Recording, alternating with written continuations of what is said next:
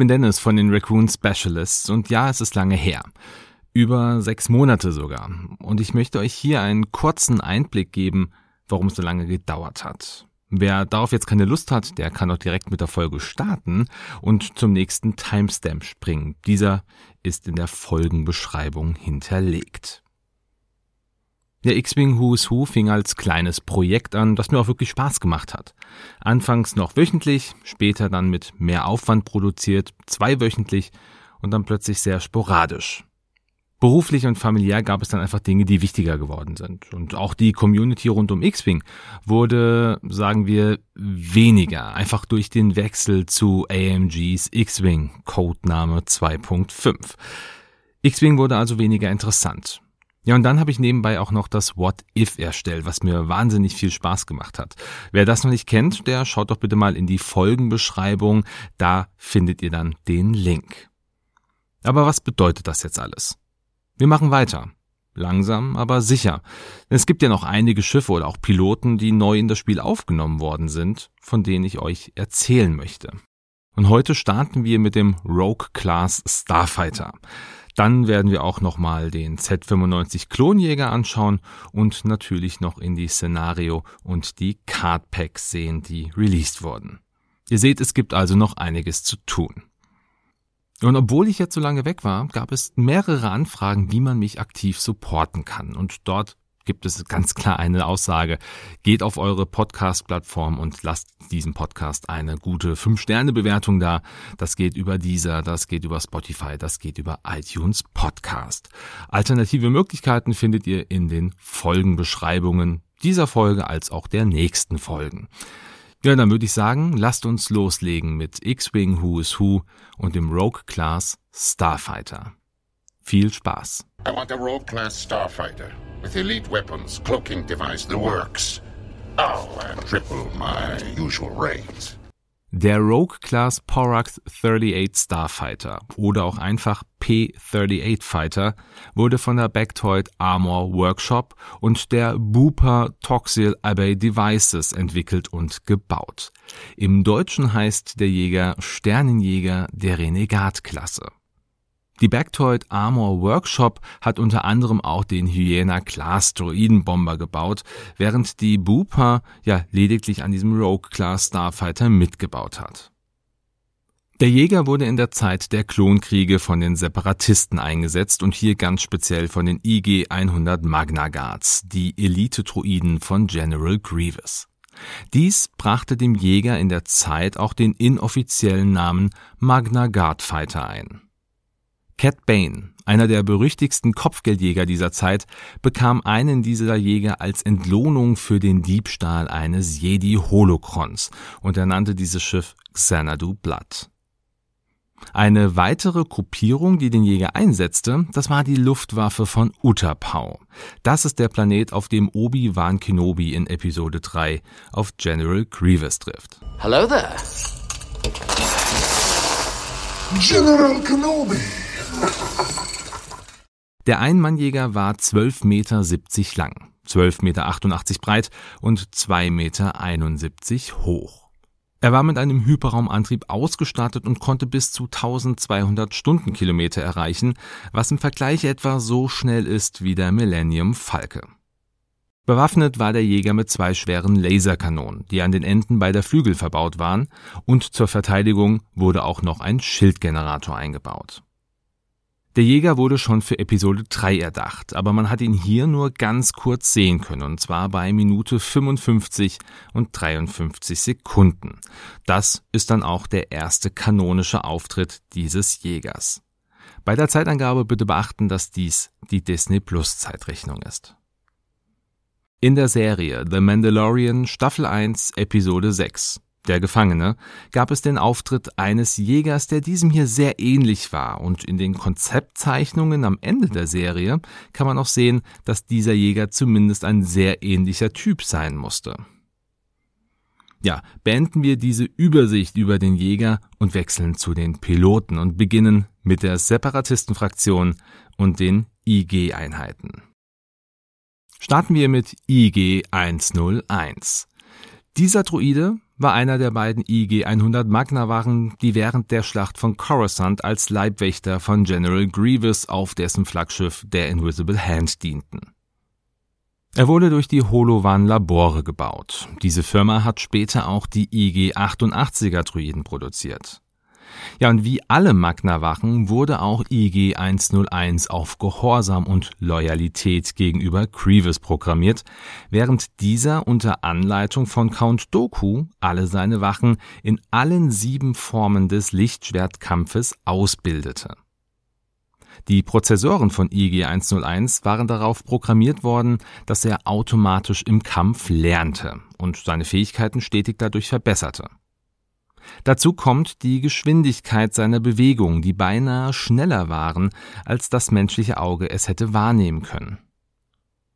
Die Persönlichkeit, die ja mit der Zeit viele Druiden in Star Wars entwickeln, war bei IG 101 eher aggressiv und pragmatisch.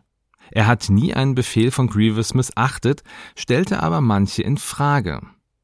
Im Buch zum Film von Episode 3 erkundigt sich der Druide, warum er und IG-102 nicht gleich den Befehl bekommen hatten, Obi-Wan und Anakin nach ihrer Gefangennahme hinzurichten. Als es zum Kampf zwischen Obi-Wan und IG-101 kam, konnte der Druide durch seinen aggressiven Kampfstil und die beeindruckenden Kampffähigkeiten schnell die Oberhand gewinnen.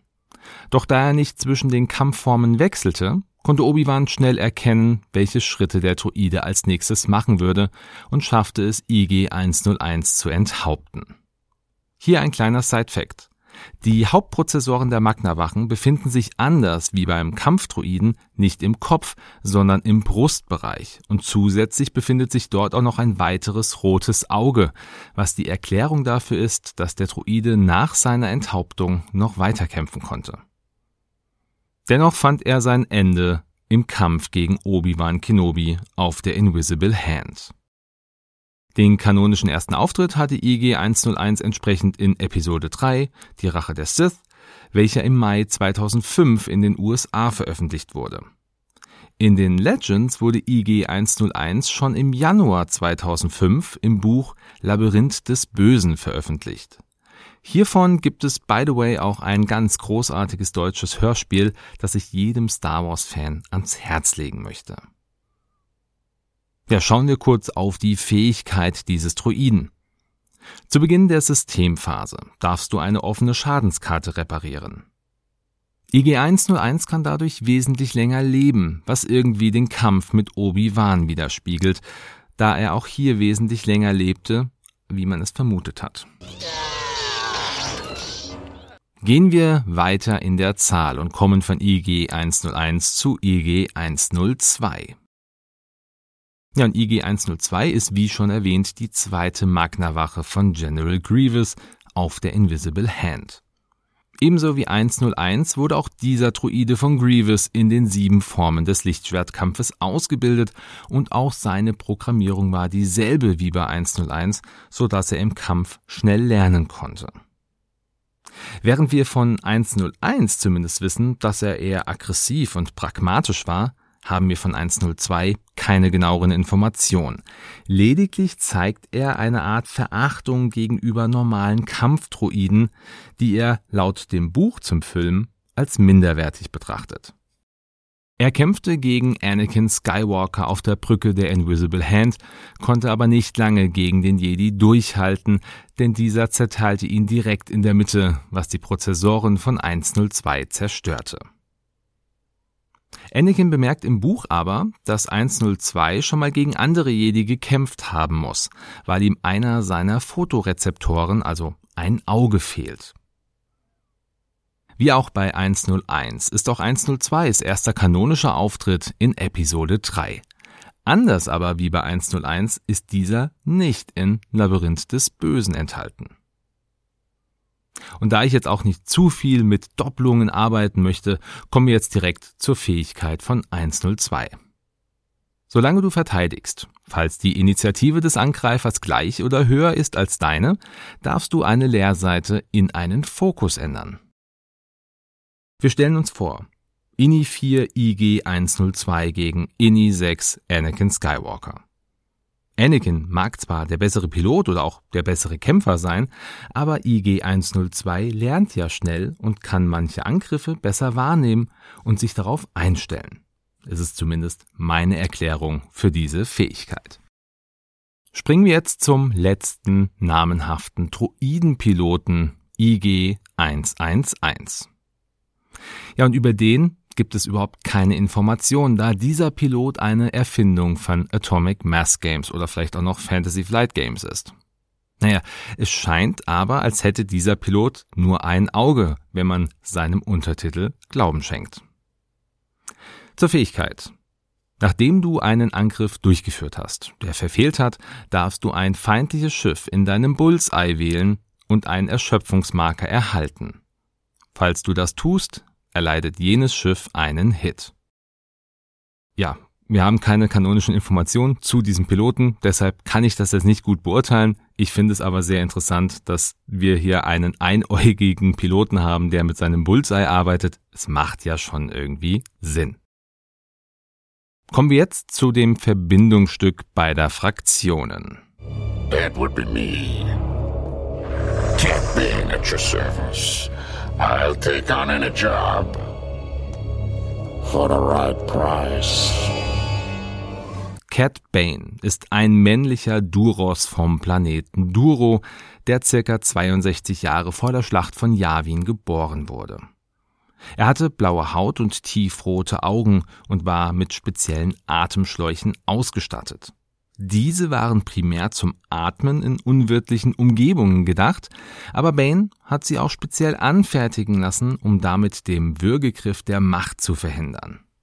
Neben diesen Schläuchen war auch sein breitkrempiger Hut ein besonderes Markenzeichen des Kopfgeldjägers.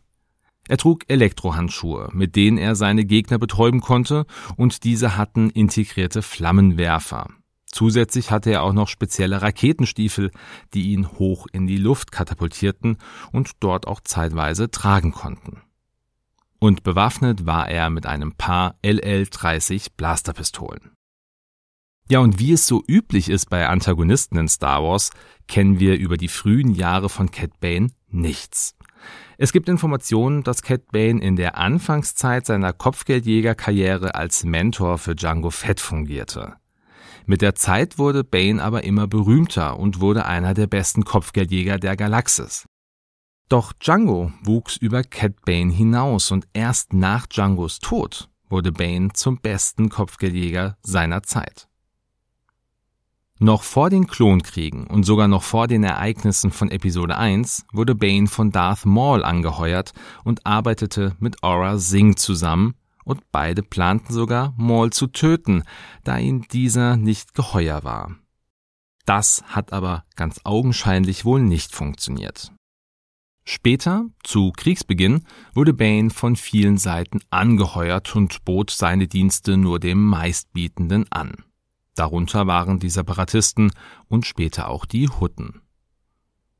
Im Laufe der Klonkriege wurde Bane von Darth Sidious kontaktiert und beauftragt, ein Jedi-Holokron aus dem Jedi-Tempel zu stehlen, was ihm trotz vieler Probleme während des Auftrags doch gelang. Später entführte Bane den Jedi-Meister Ropal, um mit dessen Hilfe das Holokron zu öffnen. Dieser Jedi starb aber während der Folter durch Bane und er musste einen neuen Plan schmieden. Er schaffte es, Anakin Skywalker unter Druck zu setzen, da er drohte, dessen Padawan Ahsoka Tano zu töten. Anakin ließ das nicht zu und öffnete das Holocron. Und obwohl Bane einem der besten Jedi-Ritter aller Zeiten gegenüberstand, konnte der Kopfgeldjäger erneut fliehen. Mit den Informationen aus dem Holocron fing Bane an, machtsensitive Kinder zu entführen, konnte aber gestoppt werden, schaffte es aber wieder zu fliehen.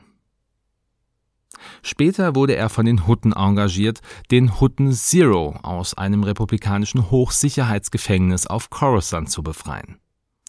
Da dies aber nicht ohne weiteres zu schaffen war, entführte er C3PO und R2D2, um deren Informationen über das Senatsgebäude zu erhalten, ließ danach deren Erinnerung daran löschen und drang mit einigen Kopfgeldjägern und Attentätern in das Gebäude ein. Hier nahm er dann einige Senatoren als Geisel und zwang Kanzler Palpatine um eine Begnadigung von Zero. Der Plan ging auf und Zero konnte befreit werden, musste aber von Coruscant runter. Und da Bane von einigen Jedi verfolgt wurde, zerstörte er seinen Fluchttransporter und zwang die Jedi, diesen vor dem Absturz in ein bewohntes Gebiet zu retten, und somit konnte er erneut fliehen. Für einen späteren Auftrag ließ sich Bane durch die Republik gefangen nehmen, denn er sollte Moralo Eval aus dem Gefängnis befreien. Dieser wollte den obersten Kanzler entführen und brauchte Hilfe dabei. Weitere Hilfe erhoffte sich Eval von Rako Hardin, einem Kopfgeldjäger, der Obi-Wan Kenobi getötet haben soll. Allen dreien gelang die Flucht aus dem Gefängnis. Sie trafen später auf Count Doku, der Moralo Evals Plan, den obersten Kanzler zu entführen, auf Theed umsetzen wollte. Dies funktionierte zwar, aber Hardin entpuppte sich als ein getarnter Obi-Wan Kenobi und konnte Bane und Eval verhaften, bevor sie erneut fliehen konnten.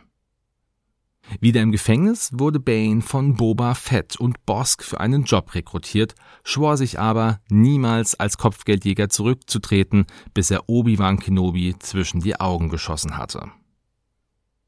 Er nahm Boba auch als seinen Schüler auf und brachte ihm vieles bei. Jedoch wurde Boba nicht gut behandelt und irgendwann trennten sich ihre Wege. Nach der Order 66 wurde Bane vom kaminoanischen Premierminister Lama Su engagiert, um den weiblichen Klon namens Omega zu entführen.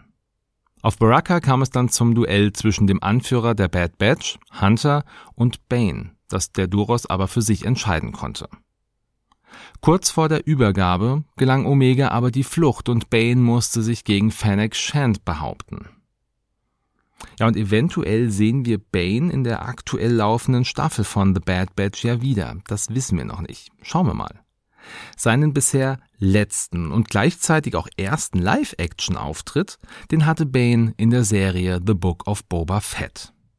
Fünf Jahre nach dem Fall des Imperiums wurde Bane vom Pike-Syndikat angeheuert, um das Syndikat auf Tatooine zu vertreten. In der kleinen Stadt Freetown konnte er Cobb Vanth ausschalten offenbar aber nicht töten. Er drohte der Bevölkerung im Namen der Pikes, dass sie sich nicht in deren Angelegenheiten einmischen sollten. Und kurz darauf traf er seinen ehemaligen Schüler Boba, der als Daimyo von Mos Espa Karriere machte und dem er auch drohte. Nachdem dieser aber nicht verhandeln wollte, schickte Bane einige Druiden.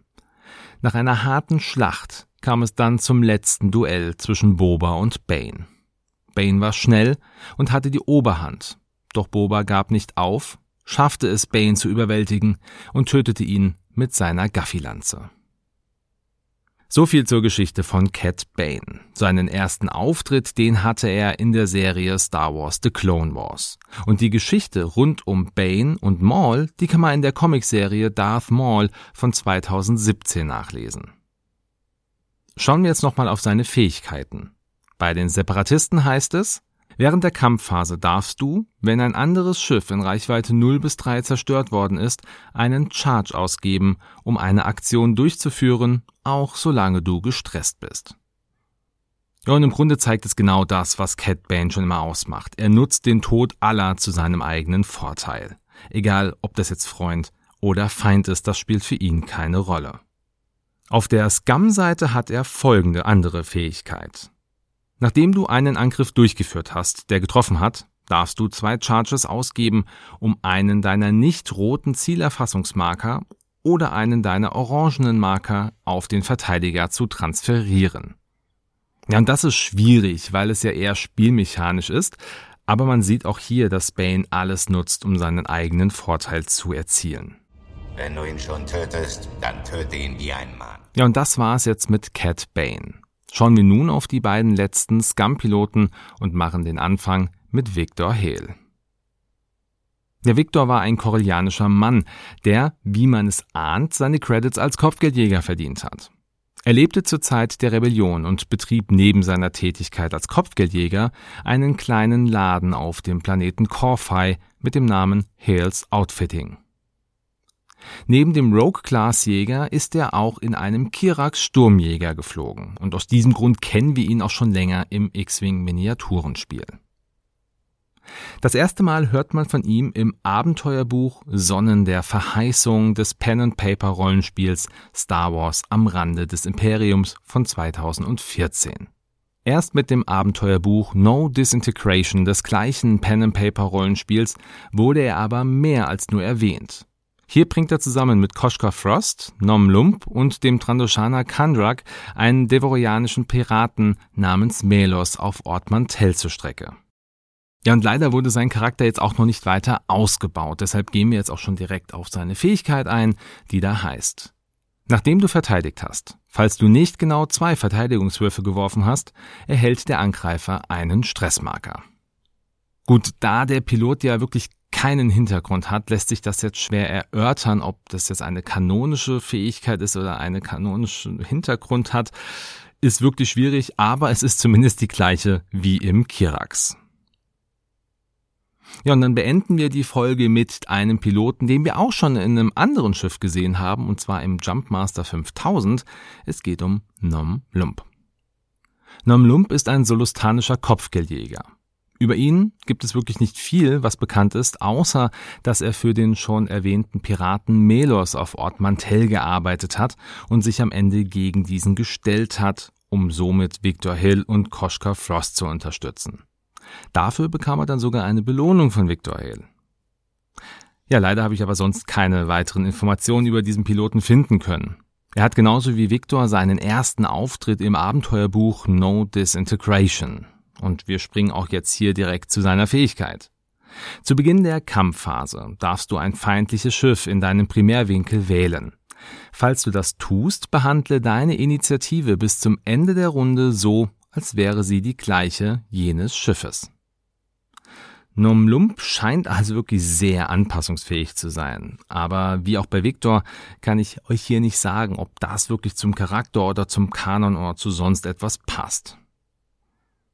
Ja, und jetzt kommen wir zum Ende dieser Folge X-Wing Who is Who. Vielen Dank, dass ihr wieder reingehört habt. Feedback ist natürlich immer gerne gesehen und wenn ihr irgendwo einen Fehler bemerkt habt oder eventuell etwas wisst, was ich nicht wusste oder was ich hier nicht genannt habe, dann lasst mich das gerne wissen. Ansonsten wünsche ich euch wie immer einen schönen Sonntag, einen guten Start in die Woche oder einen schönen Tag, wann auch immer ihr diese Folge hört. Lasst es euch gut gehen. Bis bald und ciao.